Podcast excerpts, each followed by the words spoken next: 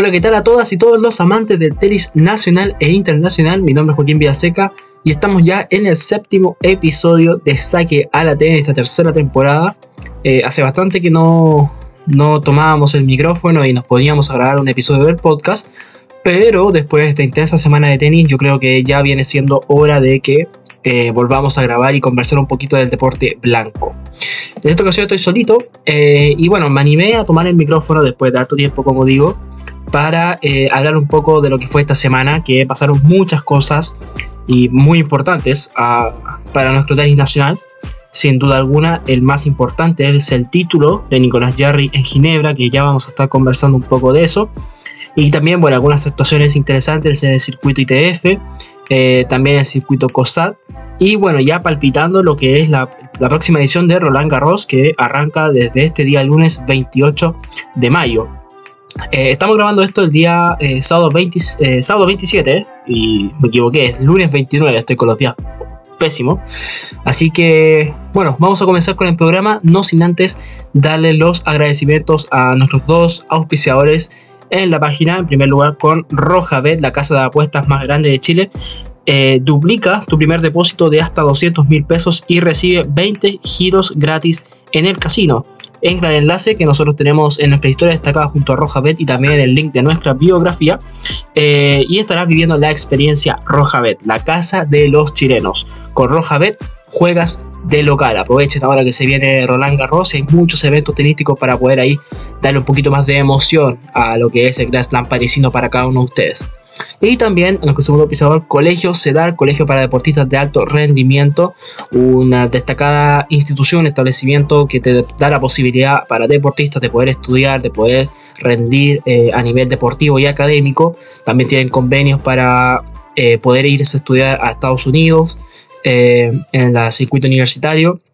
Así que darle también las gracias a Colegio CEDAR por está junto a nosotros. Se vienen muchas sorpresas con ambos, tanto con Rojabet como con Colegio Cedar, así que para que estén bien atentos a nuestras redes sociales. Arrancamos entonces el programa, yo creo que con lo más importante, que es el título de Nicolás Jarry en Ginebra. Un, este es el segundo título de la temporada para el mejor chileno en el ranking ATP, tercero en su carrera tras Bastad eh, y Santiago de este año, precisamente el que se jugó en nuestro país tuvo un camino muy complicado a mi parecer. En primera ronda derrotó a Dusan Lajovic eh, por 6-4 y 6-2. Pero realmente fue un debut cómodo, sin mayor sobresalto. Recordar que Nico venía de caer tempranamente en Roma. Entonces empezaron a caer un poquito sus dudas nuevamente con respecto a su rendimiento de la parte la, en Europa previo a Roland Garros. Entonces fue un club para, recuperar un poquito más de confianza, eso es muy importante. Luego en la segunda ronda, en octavos, tenía que enfrentarse al holandés Griexburg, pero eh, no se presentó este jugador neerlandés por una lesión, creo que venía arrastrando desde hace unas par de semanas en Roma también, precisamente. Eh, así que avanzó por walkover y en cuartos de final se enfrentaría a eh, un viejo conocido nuestro, que tiene muchos enfrentamientos contra chilenos, ya se ha enfrentado a Garín, a Tomás Barrios. Estamos hablando de Casper Ruth, el actual número 4 del ranking ATP. Eh, fue un triunfo muy trabajado por parte de chileno, que venció al noruego por 3-6, 7-6 y 7-5, que para ese momento significaba, y bueno, obviamente sigue significando a día de hoy, su segunda mejor victoria en el profesionalismo en cuanto al ranking eh, ATP del rival. Eh, recuerda que su mejor victoria fue en Barcelona 2019 con Krasverev, cuando, eh, cuando Sacha era número 3 del mundo. Eh, mira, repasemos, aprovechemos un poquito de repasar el tiro las mejores victorias de Jarry en el circuito profesional. Está la victoria de Zverev con número 1. Luego está la victoria de esta semana contra Ruth. Después tenemos Shanghai 2018 contra Marin Siric. Después eh, eh, Bosch, el Live Open ante Tsitsipas cuando era número 6 del mundo griego en 2019. Después retrocedemos un poquito ante Dominic Thiem en Hamburgo, que esta fue la primera victoria así hasta un top 10 de Nico Yarri, cuando el austriaco era número 8 del mundo. Eh, luego tenemos Río de Janeiro este año ante Lorenzo Musetti.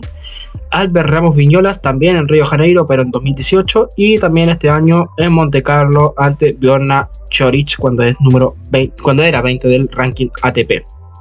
Entonces es un triunfo muy, fue un triunfo muy importante, muy rehabilitizador, revitalizador, bien digo, para, para Nico. Que, bueno, llamaba a por qué no ilusionarnos nuevamente con, con esta semanita en, en Suiza. Después vino otro peso pesado en el circuito como es Sasha Zverev, que bueno, no es el mismo Alexander Zverev de hace un par de años. Recordar que el alemán tuvo una dura lesión y bueno, está poco a poco volviendo al circuito. Eh, está demostrando por ahí mejores facetas en, el tenis en, cuanto, en comparación a cuando volvió de la lesión. Pero aún le falta esa chispa para detonar, cosa que Nico lo a aprovechar muy bien. Fue triunfo del Nacional por 7-6 y 6-3 en las semifinales.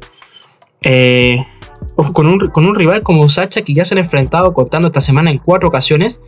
Eh, previamente, si mal no estoy, bueno, el primer enfrentamiento fue en Barcelona, que lo ganó Nico. Luego se enfrentaban en la final de Ginebra 2019, que fue el triunfo para el alemán. Que como ustedes recuerdan, está ese, ese match point que tuvo con una volea que lamentablemente la, se le fue a la red. Y después se enfrentaba el mismo año en Hamburgo, Alemania, con también el triunfo del germano. Y bueno, en esta cuarta ocasión fue triunfo para el chileno. Eh, entonces quedó el historial 2 eh, a 2. Eh, un bonito duelo que se está dando aquí entre Jarry y Alexander Zverev. Y, su rival, bueno, el día de hoy fue Grigor Dimitrov, el búlgaro, el ex Baby Roger, como le decían, que actualmente está número 33 de ranking ATP. Fue un triunfo en el segundo parcial muy cómodo, muy cómodo. En el primer vamos por parte, el primer set eh, Nico y Dimitrov no se sacaron muchas diferencias, estuvo muy igualado el juego entre ambos tenistas hasta que llegaban al tiebreak y bueno, ahí Nico logró sacar su, mejor versión. Eh, estuvo muy sólido en, el saque, en la devolución, siempre tomando la iniciativa en cada uno de los puntos. Y bueno, se refleja también en el marcador final del tiebreak, que fue 7-3 si en este instante. Y bueno, y el segundo set fue una continuación prácticamente del, del tiebreak. Eh, Nico comenzó muy bien, llegó a estar, si mal no estoy, 4-0 creo. O 3-0 y después, no, me acuerdo, pero que, quebró en el primer juego de saque de, de Grigor. Y de ahí se fue por un tubo. No, llegó hasta 5-0 parece, 5-0. 5-0 llegó a estar Nico. Eh, después recuperó uno Dimitrov y después, bueno, sentenció con su saque. Eh, y nada, fue triunfo por 7-6-6-1, como digo, eh, y un nuevo título ATP para Nico, el tercero de su carrera. Eh, con, con, su actuación esta semana, el chileno ascenderá a la ubicación 35 del ranking ATP, su mejor posición histórica. Recuerden que hasta antes de la suspensión, injusta suspensión, llegó hasta el número 38 del mundo, así que ahora va a superar su mejor ranking.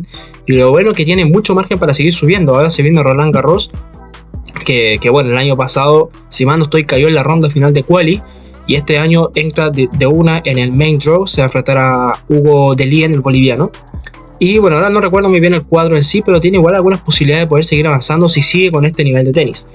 Hoy, eh, post partido, comentaba que después de, bueno, que ahora iba a celebrar su familia, su cuerpo técnico, de una manera responsable, hizo énfasis en eso, de que a ser una manera, una celebración saludable, y después iban a tomar carrera a Francia para disputar Roland Garros. Que bueno, esperemos que también eh, el horario del debut lo acompañe eh, y que pueda tener un tiempo de recuperación y aclimatarse a, eh, a las canchas en, en París. Así que nada, muy bien por Nico, la verdad. Ya hablando un poco más a modo personal, creo que lo que está logrando Jarry es algo eh, increíble, tanto para él como para nosotros como compatriotas de él. El hecho de cómo nos está representando en el circuito ATP es increíble. Pensar que hace, ¿cuánto? ¿Dos, tres años? Cuando pasó esto de la suspensión por doping y que tuvo que volver, volver desde cero. Eh, nadie daba un peso por él, tuvo que volver a jugar eh, futuros, M15, algunas quali perdía en Estados Unidos sin transmisión, con LiveScore que cargaba eh, cuando finalizaban todos los partidos. Entonces, el ahora que esté acá, en el lugar 35 a partir de este lunes, es digno de admirar. Tuvo un año, unos primeros años complicados que le costaba sumar puntos. Después, cuando llegó Concepción y sumó en el Challenger, eh, sus primeras unidades para el ranking. Eh, estuvo por mucho tiempo jugando los Challengers en circuito, que llegaba hasta cuarto y no podía pasar de cuarto. Entonces uno dudaba, llegaba a dudar de si Nico realmente podía eh, volver a donde él se merecía estar por su tenis. Yo en lo personal siempre, siempre tuve fe de que Nico iba a volver tarde o temprano a este lugar. Es más, yo creo que Nico va a seguir subiendo. Pero sí había una gran camada de personas que señalaban, no, Nico no va a volver a entrar al top 100. Aquí, aquí lamentablemente quedó y bueno, gracias al trabajo, al sacrificio, al esfuerzo, Nico logró superar esto con creces. Eh, este es sin duda su mejor año, mejor, su mejor año de su carrera. Ya lleva dos títulos, eh, queda gran parte del calendario aún. Eh, así que a ilusionarse, pero con mesura, con responsabilidad, sin apresurar a Nico. Yo creo que ya lo que está haciendo es increíble. Entonces, nada, esperar ahora que en Roland Garros tenga una gran actuación, que pueda por ahí sumar un poquito más de puntos, subir un poquito más en el ranking y después prepararse para la gira de, de césped, que tampoco se le da para nada mal. Recordar que tiene algunas actuaciones importantes, ya, ya la comentada en eh, Gentorgenbosch, eh, en Wimbledon creo que también tiene algunas actuaciones de que pasó primera ronda, creo, así que esperemos que a Nico se le siga dando muy bien eh, su temporada. Así que desde, esta tribuna, eh, nuestras felicitaciones a, Nicolás eh, por esta semanita. Y a seguir, a seguir nomás, porque se vienen cositas muy buenas para Nico. Quiero cambiar un poquito de tema ahora. Hablar, hablar un poquito de Roland Garros. ¿Qué les parece? Roland Garros, que bueno, ya sorteó, ya terminó su quali, que contó con chilenos, específicamente con Tommy Barrios y con Alejandro Davilo. Eh, en el caso de Tommy Barrios, cayó en la segunda ronda de la quali eh, ante el brasileño Felipe Merigeni. En el debut venció a Kovalik por 6 7 5 el eslovaco, que ya se lo conoce bastante. Y bueno, después lamentablemente un inspirado Felipe Merigeni eh, derrotó a nuestro chillalejo, que no viene haciendo un mal año. Eh, recordad que ha levantado títulos Challenger, está eh, bueno, aún le falta, tiene unas 40 posiciones por lo menos para poder entrar al top 100, pero que no viene haciendo las cosas mal. Fue simplemente una caída. Felipe venía jugando, viene jugando muy bien. Y es un jugador muy interesante que se conocen harto, han jugado varios encuentros, entonces eh, era durísimo. Y en el caso de Tabilo llegó a la ronda final de la cual se quedó un partido de poder entrar. Eh, cayó ante Andrea Babasori, pero antes, bueno, en primera derrotó a Luca Nardi, el italiano, que es un rival muy complicado. Eh, fue el triunfo de, de, Jano en tres sets. De hecho, el último parcial estuvo muy, muy apretado. Y por ahí uno pensaba que se le podía escapar a, a Jano, pero no fue el caso. Y en la siguiente instancia se enfrentó a Borna Jojo, el croata, que es 103 del, del mundo. Era el tercer reclasificado del cuadro clasificatorio. Y bueno, también fue gracias a, a, Dios, no sé si decir gracias a Dios, pero sí, por cosas de la vida, fue el triunfo de, de Jano también por doble 7-6. Eh, así que, bueno, tengo entendido que esta semana se jugaba, bueno, se trasladaban a Italia a jugar el Challenger de Vicenza. Eh, Jano se bajó, por lo que ahora recuerdo. Tommy Barrios creo que está inscrito, aunque no estoy seguro, les mentiría. Pero bueno, gran semana de todas formas para, o sea, no gran semana, sino que buena experiencia para ambos el poder estar jugando estas Quality Grand Slam. Esperemos en algún momento se les dé la posibilidad de poder entrar de manera directa. Y quiero hablar un poquito ahora, como digo, de Roland Garros, específicamente de los sembrados en el cuadro de varones. Ya se sortearon los cuadros, solamente como ya todos saben. Eh, y bueno, en, la página hicimos una pequeña gráfica eh, del posible camino de los sembrados en esta, en esta edición. Vamos a hablar primero, vamos a hablar de atrás hacia adelante, del octavo sembrado hacia arriba. El octavo es Yannick Sinner, que tiene un debut accesible, yo creo, ante Alexander Müller, el alemán, o sea, el francés, perdón. Luego juega con que es alemán. En tercera ronda va a tener un duelo complicado con Grigor Dimitrov, que, que, viene a ser finalista en Ginebra. Cuarta ronda, Francis Tiafoe. En cuartos de final, el ruso Dani Medvedev. Casper Ruth en semifinales y Alcaraz en la final de manera potencial. Ustedes saben que estos eh, caminos potenciales son en base al ranking de los rivales, de sus posibles rivales. Así que eh, tiene un duro cuadro Yannick, que bueno, también tiene buenas actuaciones eh, en el Grand Slam parisino. Si mal no estoy, la temporada pasada cayó con Rafa Nadal, no sé si en cuartos puede ser. Así que, bueno, veamos cómo le va este año. Eh, después viene André Rublev, que bueno, también tiene, desde, desde tercera ronda en adelante está, tiene un cuadro muy complicado. todos juegan muy bien. Bueno, tiene a Laszlo Dieri y Corentin Moutet en las dos primeras rondas. Y después viene Ben Shelton, que está haciendo su primera aparición en Arcilla en esta temporada. Karen Kachanov, su compatriota que se conocen bastante. Novak Djokovic en cuartos de final. Carlos Alcaraz en semis y una posible final también contra su eh, gran amigo Dani Medvedev. Después viene una posible sorpresa, un jugador que está llamado a ser eh, la gran revelación de este, eh, de este torneo, que es Holgen Run.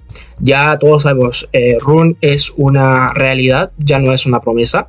Está jugando a un nivel increíble. Está número 6 del ranking ATP, si mal no estoy. Y tiene un camino por ahí tal vez complicado, pero que yo creo puede sortear muy bien, perfectamente. Debuta contra el estadounidense Eubanks. Luego en segunda ronda tiene un potencial enfrentamiento contra Sevita Baez o Gael Monfils. Yo creo que en lo particular, en lo personal, bien digo, va a pasar Sevita Baez. Luego en tercera ronda Miomir Manovic. En cuarta contra Taylor Fritz. Y luego viene Casper Ruud, Dani Medvedev y Carlitos Alcaraz. En ese orden, eh, lo tiene complicado, pero yo creo que por el nivel que viene demostrando Holger, perfectamente podría eh, estar en una instancia decisiva del certamen parisino. Luego tenemos a Stefano Tsitsipas, que digamos que tampoco viene con la mayor de las, de las con la mayor de la seguridad en su juego.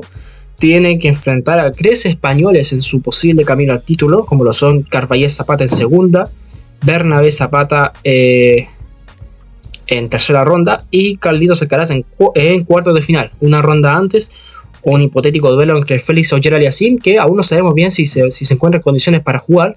Si mal no estoy, se bajó del ATP del Lyon esta semana por, una, por un dolor en el hombro, creo. Así que aún no sabemos si es que Félix va a poder llegar al certamen eh, francés. Y bueno, potenciales semi contra Djokovic y contra Medvedev en la final. Luego tenemos a Casper Ruud, que bueno, defiende mucho en este torneo. Eh, fue finalista el año pasado. Así que eh, defiende mucho. Debuta contra un Quali. Luego viene Alexander Bublik, eh, Van de Sandschulp en tercera ronda, Tommy Paul en cuarta ronda, eh, Holgen Rune en cuartos, Medvedev en semis y Carlos Alcaraz nuevamente en la final. Djokovic que tiene un camino, yo creo que hasta cuarta ronda los puede superar fácilmente, tal vez en tercera, no sé si fácilmente en realidad, tercera ronda se puede complicar un poco porque está Davidovich Fokina, el, el español que sabe muy bien jugar en arcilla, también está Uber Urkach en cuarta ronda, eh, ya después llega Rublev en, cuartos, así que va a estar un camino complicado para el serbio que busca eh, su Grand Slam número 23, que, que bueno, lo pondría en la cima como máximo ganador de Grand Slam en varones. Eh, y bueno, ya los caminos de Dani Medvedev y Carlitos Alcaraz yo creo que son más que conocidos. Eh, en el caso del ruso, también debuta contra un quali. Eh, tiene un, después, en cuartos de final, tendría su rival más complicado que es Yannick Sinner. el ruso viene jugando muy bien. de hecho, yo creo que es sin duda alguna su temporada más increíble en temas de campeonato de arcilla. Sin, sin pensarlo, o sea, hace poco fue campeón del Master 1000 de Roma que, bueno, yo creo que me sumo a la gran mayoría de la gente, nadie se imaginaba a Dani Medvedev ganando un título de esta categoría en arcilla. a mí nunca me lo imaginé. Por ahí tal vez digo, ya un 250, que tal vez por ahí no entran los mejores jugadores. Eh, pero un, un Master 1000, como es Roma, así de clásico, no, me lo, no me lo imaginaba. Y bueno, está jugando muy bien Daniel en, en esta superficie. Que como digo, antes no era para nada su predilecta, no le gustaba jugar en, Clay.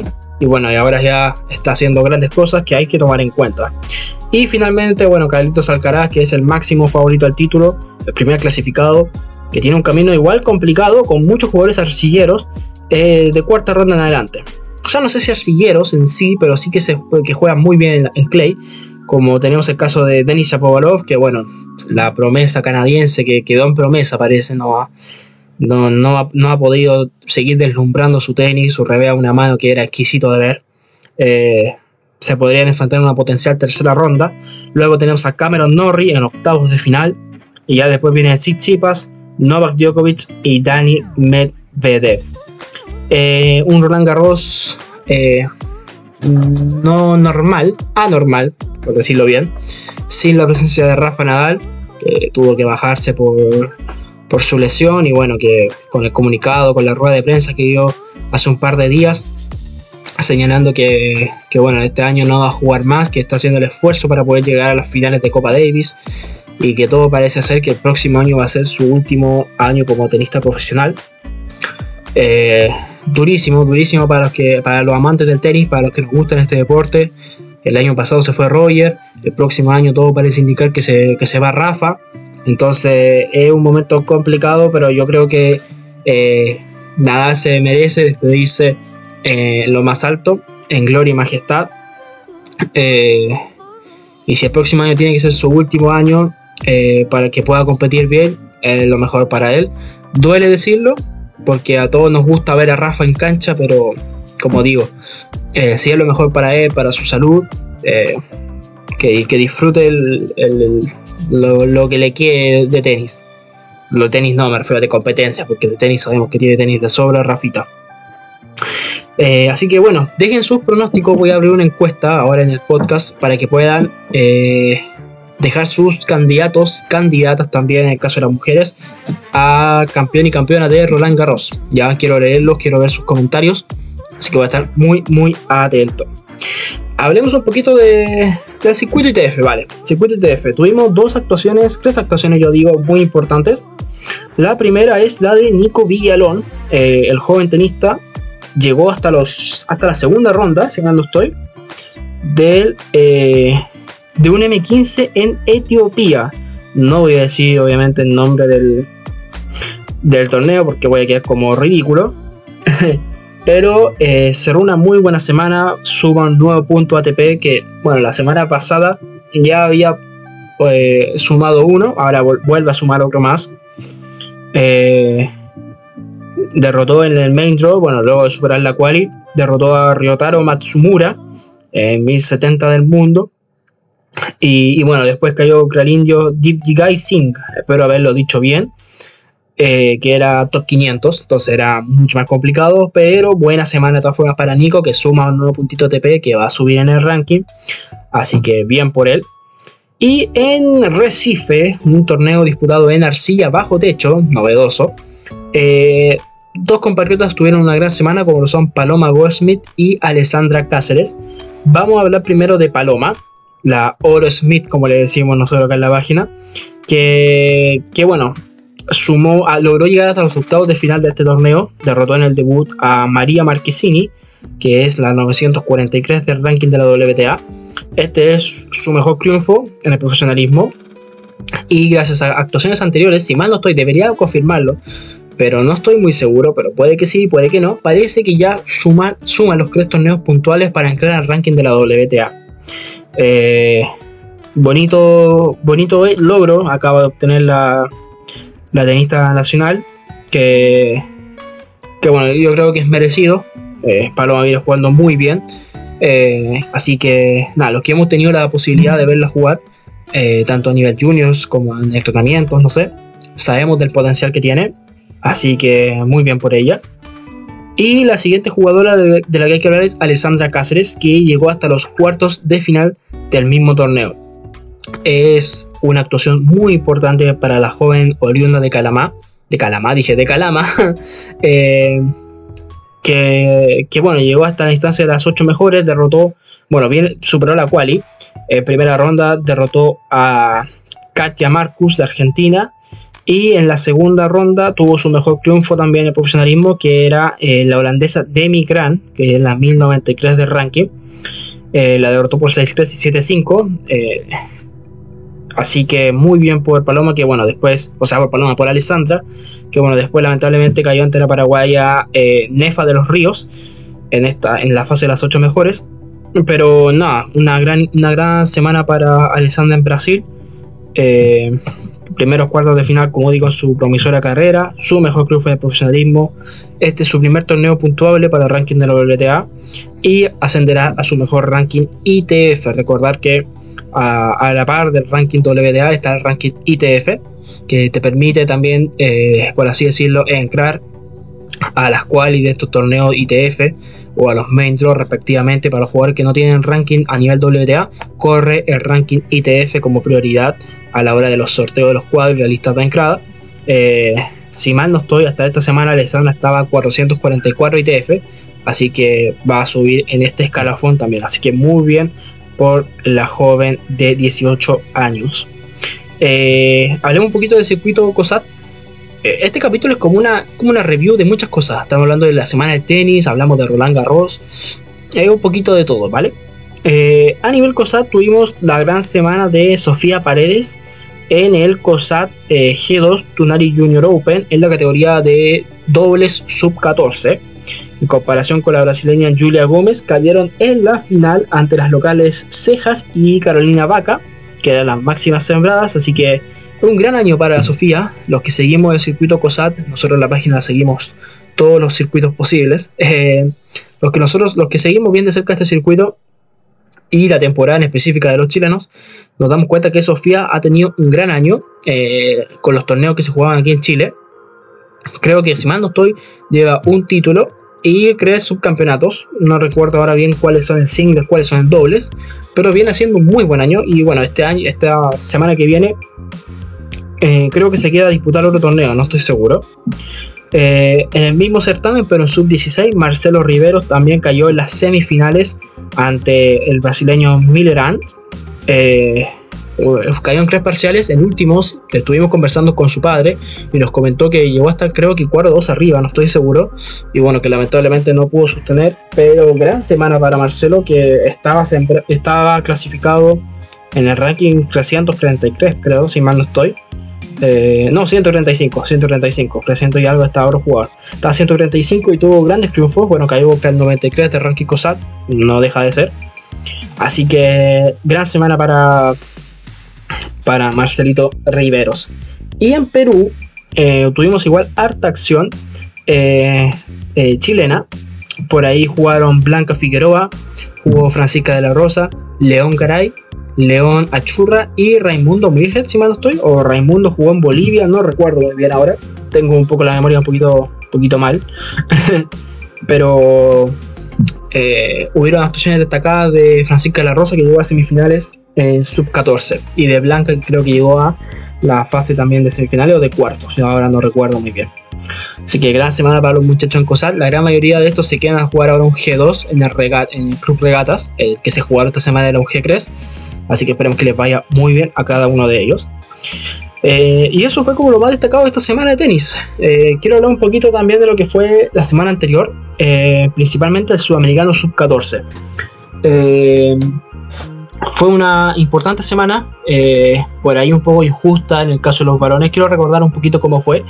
El equipo chileno, tanto en el equipo de varones, quedó en el quinto lugar del sudamericano, mientras que las damas quedaron en el sexto. Eh, fue una semana eh, tal vez injusta para el equipo de varones.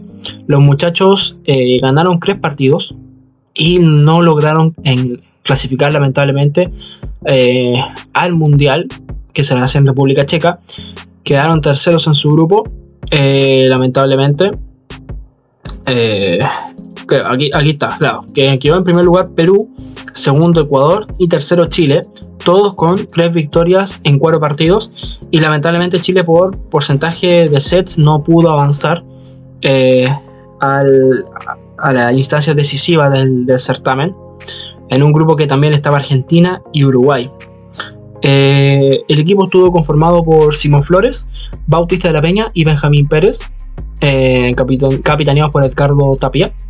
Y el cuadro de mujeres, que como digo quedó sexta y también tercero en su grupo, con dos victorias en cuatro, jornadas, perdón, estaba compuesto por Camila Sowein, Isidora Lisboa y Paula Gutiérrez, comandada por Lorena Brain, que que bueno, una tremenda persona Lorena, desde acá le mandamos un fuerte abrazo y, un, saludo. Eh, estuvo muy complicado y como insisto, estuvo muy injusto en el caso de los varones que, que por muy poquito no lograron agarrar ese segundo puesto y poder disputar un hipotético cupo en la jornada final. Eh, hablemos un poquito de la actuación de los jugadores. Yo creo que en varones Simón Flores fue por lejos la gran sorpresa eh, no sé si sorpresa, los que seguimos la carrera de Simón sabemos que es un jugador con mucho potencial, si no es el que tiene más potencial en su categoría, eh, con una derecha maravillosa, eh, que muy fuerte, muy potente. Y, nada, el oriundo de la región de, la cuarta región jugó un nivel increíble esta semana. Eh, desde acá felicitarlo, tuve la suerte de poder verlo jugar la jornada del día viernes ante Argentina, donde ganó un partidazo en tres sets. Después estuvo Bautista de la Peña, que bueno, yo creo que no fue el torneo eh, soñado para Bautista. Eh, no, no, sé si decir no estuvo a la altura, porque los muchachos son jóvenes, que no tienen que demostrarle nada a nadie todavía. Eh, pero yo creo que pues ahí, yo creo que él siente que pudo haber dado un poquito más, pero no hay que reprocharse. junto a los, yo creo que una de las camadas de, es parte de la camada del futuro del tenis nacional. Eh, así que bien por Bautista también. Y el debut de Benja Pérez, que en dobles estuvo intratable junto a Simón. Y en singles tuvo la posibilidad de disputar el partido inaugural de la llave entre el quinto y el sexto lugar. Y lo hizo con una cómoda victoria Benja Pérez, que viene teniendo un muy buen año jugador de tenis Así que felicitaciones al equipo varones. Eh, a seguir así. A seguir ahora preparando los próximos desafíos. Y en el caso de las damas, eh, bueno, quedaron en el sexto lugar. Por ahí también podemos destacar la actuación de Isidora Lisboa, que durante la semana tuvo que enfrentar a Sabrina Valderrama, que es venezolana, la número uno de ranking COSAT, y la derrotó en tres sets, un muy buen triunfo para la nacional. Eh, así que muy bien las, las, chicas, igual debutó Paula Gutiérrez, que tuvo harta acción en el dobles, y obviamente en la última jornada eh, logró su debut en singles, que lamentablemente no pudo ganar, pero sí sumó mucha experiencia ante una muy buena rival, que era una jugadora peruana. Así que nada, muy bien ambos equipos. Eh, se dará en una próxima ocasión lo de poder avanzar a un mundial nuevamente. Ahora se viene el sudamericano de 12, que se hace en Punta del Este, creo, en Uruguay. O en Asunción, Paraguay, no estoy seguro ahora cuál de los dos lados. Pero esperemos, bueno, pronto se van a hacer los procesos selectivos, así que esperemos que vayan los mejores jugadores. Si mal no estoy, el ranking de este lunes, eh, los, que salgan número uno en varones y en damas clasifican de manera automática y el resto se va al selectivo.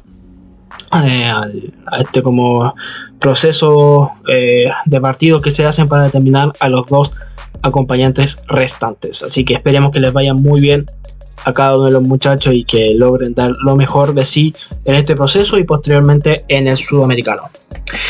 Así que eso, sin mucho más que decir, eh, voy cerrando un poquito este, este programa express para que puedan acompañar su tarde, noche, de día eh, domingo.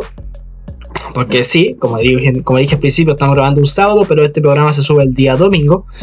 Eh, agradecerle a cada uno por el apoyo, por eh, que, que siguen la página, que siguen nuestras redes sociales, que nos escuchan acá en esta plataforma, en Spotify, en Apple Podcast, dependiendo de, dónde nos estén escuchando. Eh, darle las gracias también a los auspiciadores Rojabet y eh, a Colegio Cedar. Pásense por las redes sociales de ambos. Eh, unas luquitas en Roland Garros con Rojabet. El link de para registrarse está en nuestra biografía, también en nuestras historias destacadas. Eh, y en el caso del Colegio CEDAR, que puedan ver eh, los planes del colegio, los jugadores que han pasado por, por, el, por la institución, que están ahora en el Colegio CEDAR algunos. Se vienen muchas sorpresas con ambos, con ambas, con ambos patrocinadores.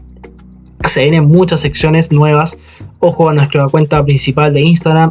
Síganos en todas, en Facebook, en Twitter, en, en TikTok, en canal de YouTube, que se vienen unas sorpresas increíbles que no se lo pueden imaginar con jugadores profesionales. Así que también aquí el podcast, que nos estén escuchando. Así que nada, y obviamente responden nuestra preguntita que les vamos a dejar ahí para que puedan contestar y dejarnos sus pronósticos de campeón y campeona de Roland Garros. Muchas gracias a todos por seguirnos y ya nos estaremos escuchando en una próxima ocasión. Cuídense. Chao, chao.